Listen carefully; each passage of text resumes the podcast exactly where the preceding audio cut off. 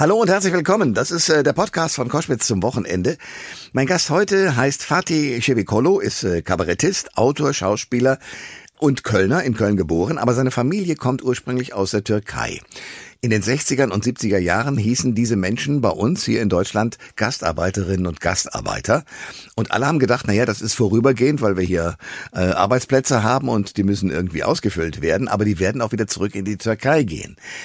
Dass das nicht so ist, wissen wir inzwischen. Inzwischen lebt die nächste Generation äh, von Türkinnen und Türken hier in Deutschland, so auch Fatih. Äh, dass das aber nicht ohne Verwundungen abgegangen ist, dieser Umzug nach Deutschland und das Leben hier in Deutschland, das hat er zusammengefasst in seinem Buch Kartonwand. Und darüber sprechen wir in diesem Podcast. Der Thomas Koschwitz Podcast. Ihr hört Koschwitz zum Wochenende und zwar jetzt mit einem Mann und ich freue mich sehr, dass ich ihn begrüßen kann als Gast.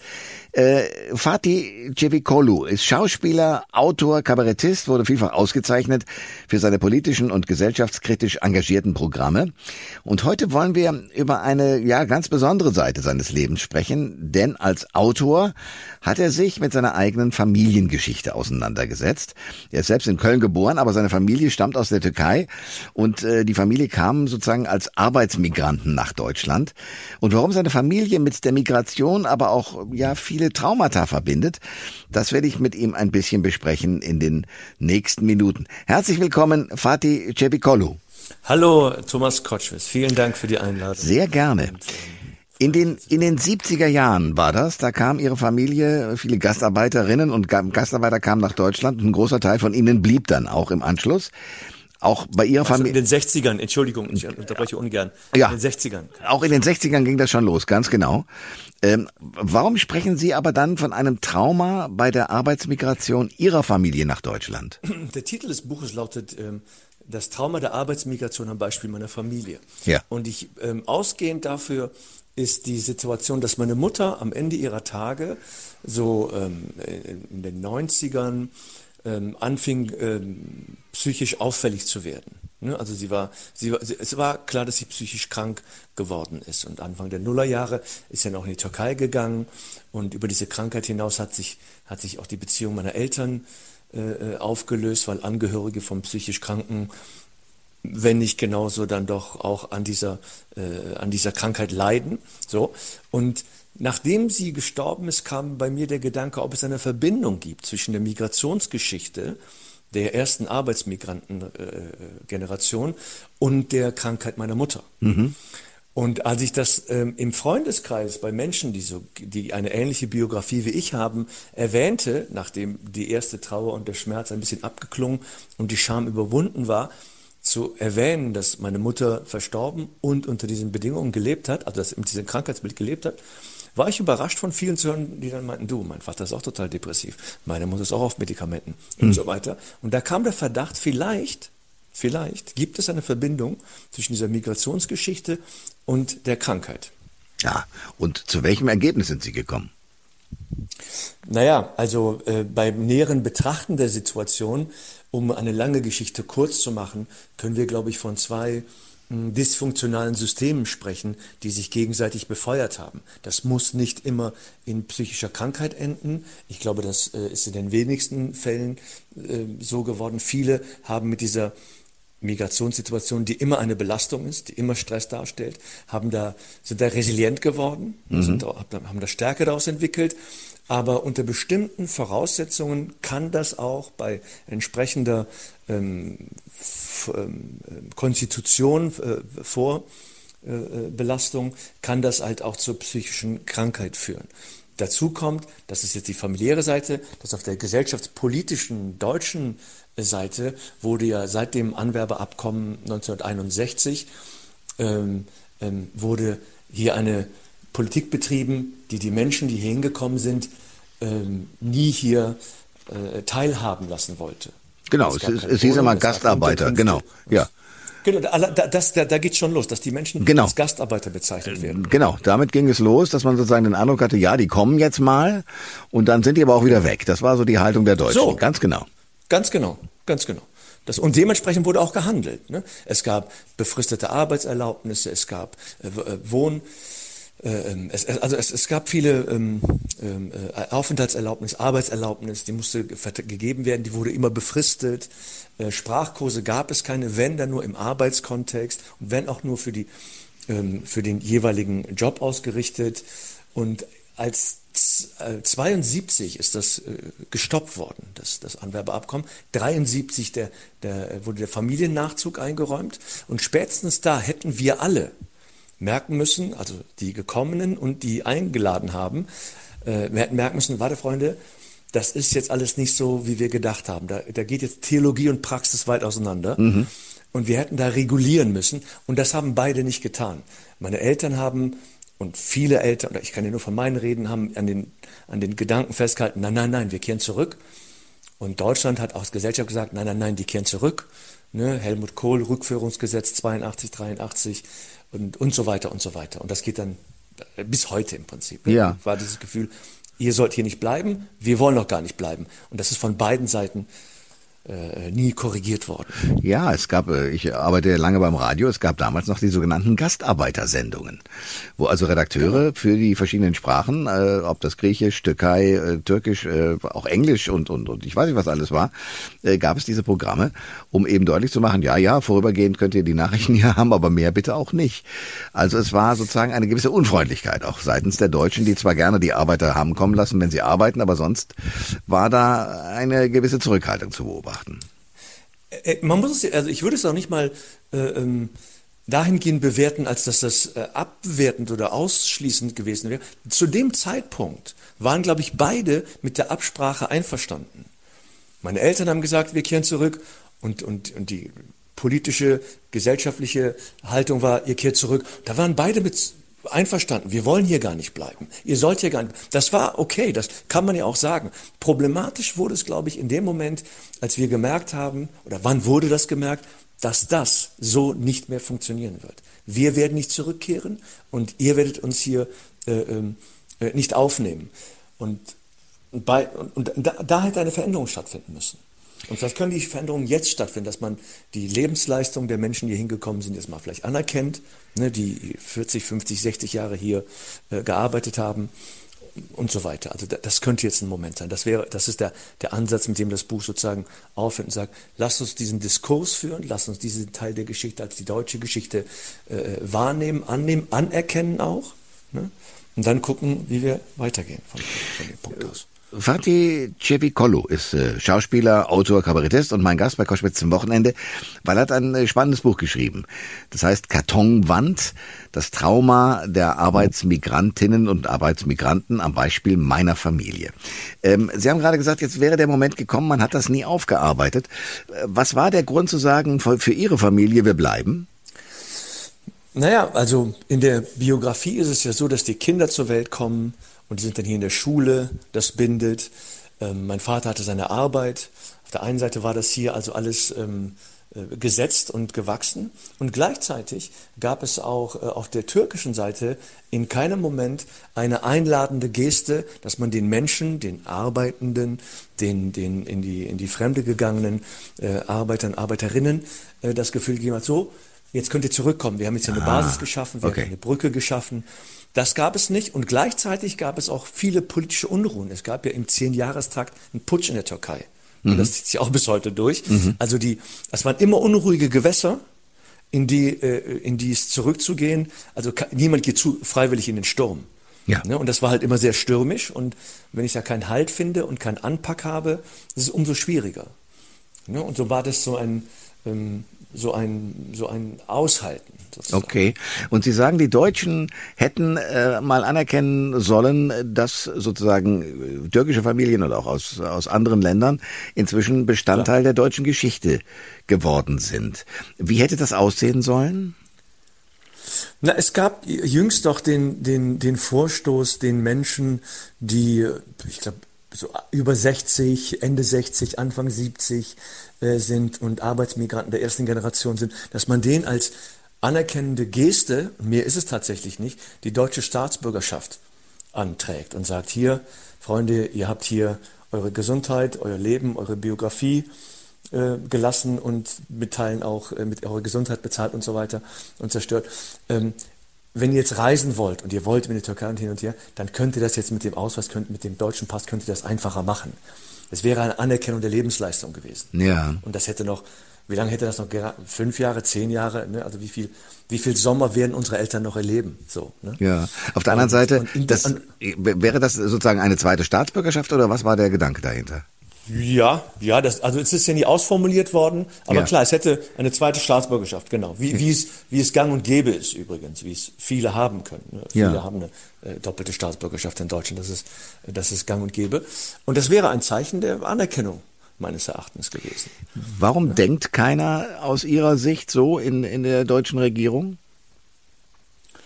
Weil die deutsche Regierung seit Anbeginn, also seit, ähm, ähm, das ist auch ein Teil des Buches, äh, die Grundlage, auf der die Menschen halt hier hingekommen sind. Wir dürfen bei dieser ganzen Betrachtung nicht aus dem Auge verlieren, aus welcher Situation Deutschland kam. Ne, als in den 60ern die Menschen kamen, ähm, lag das Nazireich gerade mal 15 Jahre zurück. Ja. Ne, es, die Entnazifizierung hat nicht wirklich stattgefunden und alles war noch voll mit Gauleitern und NSDAP-Parteimitgliedern, von denen Kurt äh, Kiesinger als äh, glühendes NSDAP-Mitglied und auch Kanzler dieses Landes geworden ist. Ja, ja. Also die einladende Geste war eh nicht groß geschrieben hier in diesem Land. Ja. Ne, das muss man mit bedenken. Das ist jetzt keine Ausschließlichkeit, aber das sollte mitgedacht werden. Ja, aus dieser Zeit äh, stammt auch die Idee, dass es einfach nur Gäste sind und eben nicht mehr. Es gab auch die, die Verbindung, ähm, im, im, im Dritten Reich gab es eine Verbindung mit Italien und damals hat man da Fremdarbeiter hergebracht. Ja, ja, ja, genau. Abkommen aus, aus, aus 37 und so weiter. Deswegen konnte man sich nicht mehr Fremdarbeiter nennen. Der Titel war schon weg. So, die, die Nazis schon benutzt, belegt. Fatih Cevikolo ist mein Gast bei Koschwitz zum Wochenende. Ähm, äh, lebt seit, ist in Köln geboren, lebt seit ganz langer Zeit in Deutschland, ist äh, Comedian, ist äh, Autor, ist Schauspieler, ist preisgekrönt und hat ein spannendes Buch geschrieben, nämlich Kartonwand, das Trauma der Arbeitsmigrantinnen und Migranten am Beispiel meiner Familie. Warum heißt Ihr Buch Kartonwand? Die Kartonwand ist das Symbol für die Sehnsucht nach der Rückkehr. Wir hatten das bei uns zu Hause, da äh, ich bin mit dem Mantra Wir kehren zurück aufgewachsen und es gab bei uns im Schlafzimmer meiner Eltern tatsächlich eine Wand voll mit Kartons, in der Sachen gebunkert wurden, weggepackt wurden, die dann benutzt werden, wenn das richtige, schöne Leben drüben in der Türkei, zu Hause, in der Heimat losgeht. Okay. Ähm, b- unnötig zu sagen, dass diese Mauer ein Lebtag einfach nur Bestand hatte und nie benutzt wurde. Oder anders gesagt, ich weiß, was es heißt, im Schatten der Mauer aufzuwachsen. Ja. Also das heißt mit anderen Worten, man muss sich das so vorstellen, da ist der große Traum zurück, man darf in die, in die glühenden und blühenden Landschaften der eigenen Heimat zurück, man geht aber nicht in den Sturm, also wird das immer ein bisschen herausgeschoben und trotzdem sitzt man eigentlich ständig auf gepackten Koffern. Gibt es deswegen auch diesen Begriff Kofferkinder? Ähm, die, die, der, der Begriff Kofferkinder bezieht sich darauf, dass in der Phase der ersten, ersten Jahre die Menschen, die ihre Kinder hatten, entweder sie in der Türkei gelassen haben oder hier in Deutschland hatten oder hin und her geschickt haben. Weil der Grundgedanke war, dass wir zurückkehren werden, wurden die Kinder schon mal hingeschickt oder sogar, sogar erstmal dagelassen. Wir werden ja eh gleich zurückkommen. Dass sich das alles anders dargestellt hat, hat dazu geführt, dass Kinder in in, in, in jüngsten Jahren äh, durch diese Hin- und Her-Verschickung ähm, ein, ein Leben hatten, wo, wo eine Anbindung an die Eltern, glaube ich, nicht so äh, stattgefunden hat. Oder auch andersrum, dass Kinder sehr lange in der Türkei gelassen wurden und dann mit acht oder zwölf oder 15 erst nach Deutschland geholt wurden, weil die Eltern jetzt wohl nicht mehr zurückkehren werden oder die dort betreuenden Familienmitglieder gesagt haben, Freunde, könnt ihr euch mal um eure eigenen Kinder kümmern. Und so. Oder die, oder die Großeltern? Ja, gesagt haben, jetzt So, reicht's, ne? genau. Kofferkinder meint genau diese Generation. Und das sind wir, die zweite Generation, die von unseren Eltern hin und her geschickt wurde. Und ich behaupte in dem Buch auch, dass da durch diese, mh, durch diese, durch diese Bewegung, sagen wir mal, durch diese Bewegung, es ähm, in der Eltern-Kind-Bindung vielleicht ähm, Defizite geben könnte. Mal freundlich formuliert. Fatih Cevikolo ist mein Gast bei Koschwitz zum Wochenende und wir sprechen über sein Buch Kartonwand, das Trauma der Arbeitsmigrantinnen und Migranten am Beispiel meiner Familie. Wie ist es für Sie selber? Äh, Hatten Sie als Kind das Gefühl, dass Ihre Familie und Sie selber damit auch in, in Deutschland willkommen waren? Na, ich bin ja hier geboren und aufgewachsen. Ne? Und ich hatte die Selbstverständlichkeit des in Köln Seins und hier zur Schule gehen und Nippes und Ja. St. Martins Züge und Karneval und dies und das und alles. Ähm, ich merkte in meinem Umfeld, dass dann halt, ne, wenn unser Hausmeister der Grundschule dann fragt, hör mal Junge, wo bist du denn äh, zu Hause, hier oder da? Also dass das, diese Trennung wurde von außen an mich herangetragen und das hat lange Zeit äh, ähm, äh, mich beschäftigt tatsächlich. Jetzt, wenn die alle mich hier fragen, wo, wo gehöre ich denn jetzt hin? Und ich dachte immer, ich müsste das beantworten, bis ich irgendwann geschnallt habe, ich muss hier niemandem irgendwas beantworten.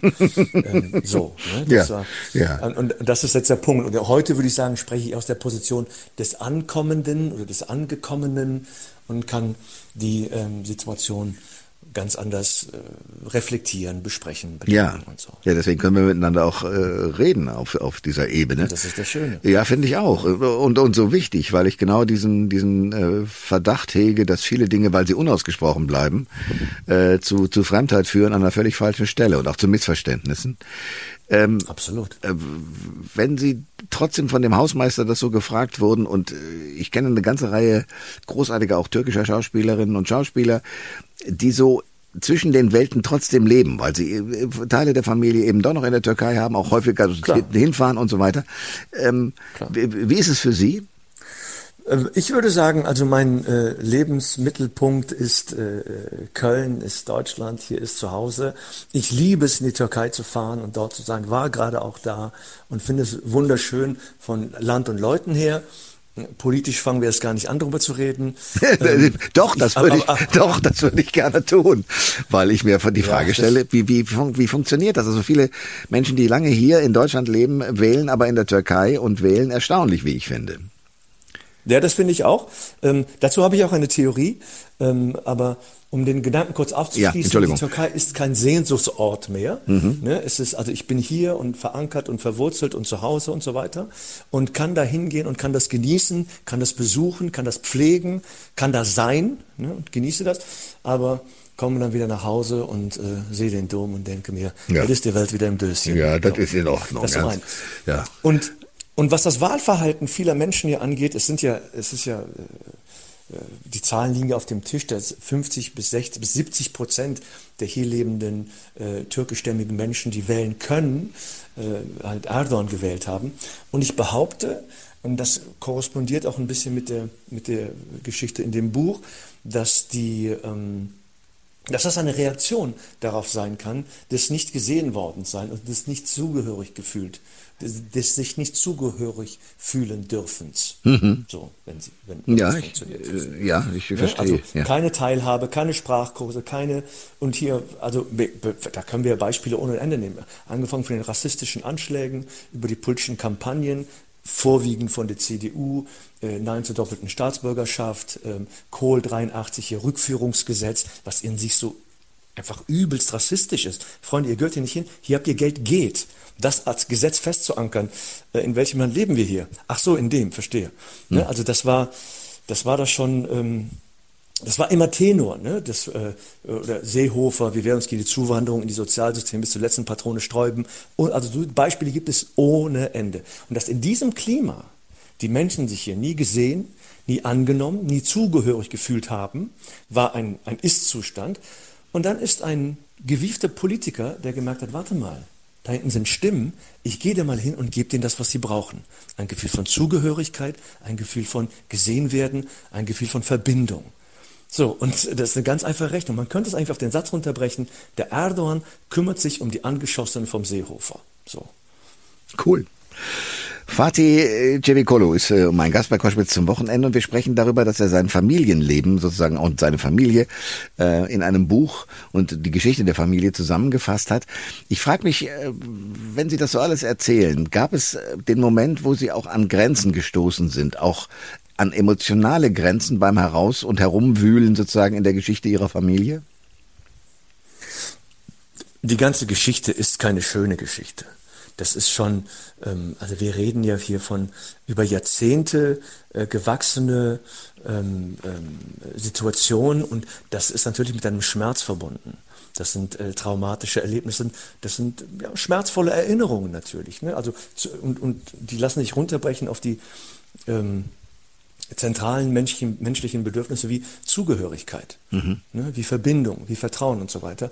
Und da hat es, und nochmal, das, das hatte ich eingangs schon erwähnt, es sind zwei dysfunktionale Systeme. Es ist nicht so, dass Deutschland äh, so abweisend war und in der Familie war alles in Ordnung. Die Familie in sich war ja auch nicht so intakt durch diese Migration, durch den Glauben zurückzukehren, durch dieses Leben mit der Improvisation. Meine Mutter ist als Grundschullehrerin hier hingekommen, hat hier als solche nicht arbeiten können.